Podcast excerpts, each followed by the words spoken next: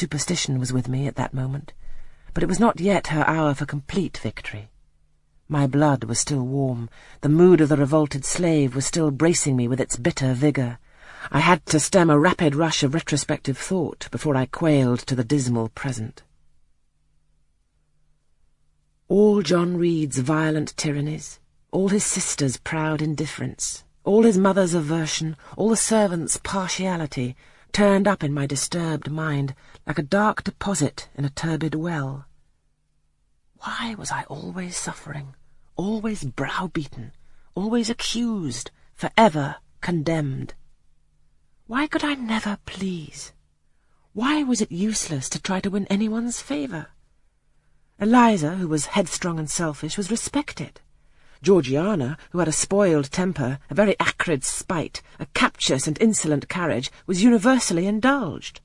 Her beauty, her pink cheeks and golden curls seemed to give delight to all who looked at her, and to purchase indemnity for every fault.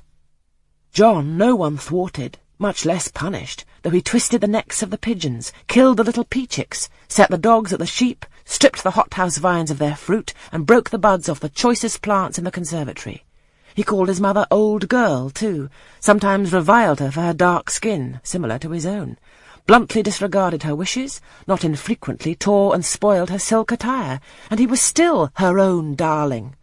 I dared commit no fault. I strove to fulfil every duty, and I was termed naughty and tiresome, sullen and sneaking, from morning to noon, and from noon to night.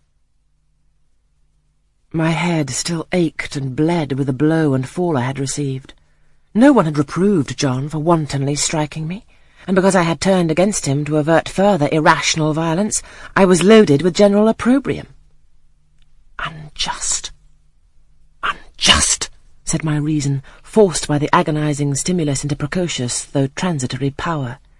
And resolve, equally wrought up, instigated some strange expedient to achieve escape from insupportable oppression, as running away, or if that could not be effected, never eating or drinking more, and letting myself die.